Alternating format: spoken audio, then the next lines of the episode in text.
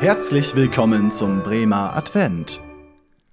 Es ist der 19. Dezember 2022 und Sie hören den Text Nach wem kommt es denn? Geschrieben von Diakonin Ulrike Kote, Evangelische Frauen im Bremen e.V. Gelesen von Alex Weigand, Vorstand der Evangelischen Jugend Bremen.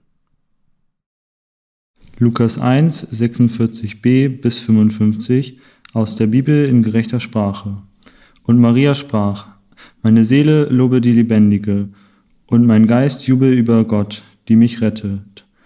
Sie hat auf die Erniedrigung ihrer Sklaven geschaut. Steht von nun an werden mich alle Generationen glücklich preisen. Den Großen hat die göttliche Macht an mir getan, und heilig ist ihr Name.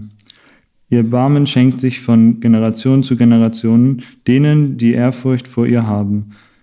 Sie hat Gewaltiges bewirkt. Mit ihrem Arm hat sie die auseinandergetrieben, die ihr Herz darauf gerichtet haben, sich über andere zu erheben. Sie hat Mächtige von den Thronen gestürzt und Erniedrigte erhöht. Hungernde hat sie mit Gutem gefüllt und Reiche leer weggeschickt. Sie hat sich Israels ihres Sklavenkindes angenommen und sich an ihre Barmherzigkeit erinnert, wie sie es unseren Vorfahren zugesagt hatte, Sarah und Abraham und ihre Nachkommen für alle Zeit. Nach wem kommt es denn? Sicher kennen Sie diese Frage, mit der die Anverwandten und Nachbarn den Nachwuchs mustern. Diesen Blick möchte ich auf Jesus und seine Familie anwenden. Ja, nach wem kommt denn dieser Jesus, auf dessen Geburt wir in diesen Tagen zugehen?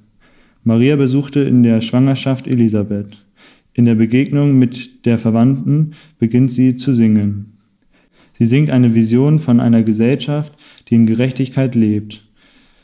Maria beruft sich dabei auf eine Frauentradition des Volkes Israels. In ihrem Lied nimmt sie die Themen des Liedes der Hanna auf, das im ersten Samuelbuch nachzulesen ist. Marias Lied ist sozusagen eine Ouvertüre für Jesus Leben. Bereits im Mutterleib hört Jesus das Lied hört vom Lob der Barmherzigkeit und Gerechtigkeit Gottes. In seinem Erwachsenenleben wird Jesus die Vision verkünden und leben. Da kann ich nur sagen, Jesus ganz die Mutter.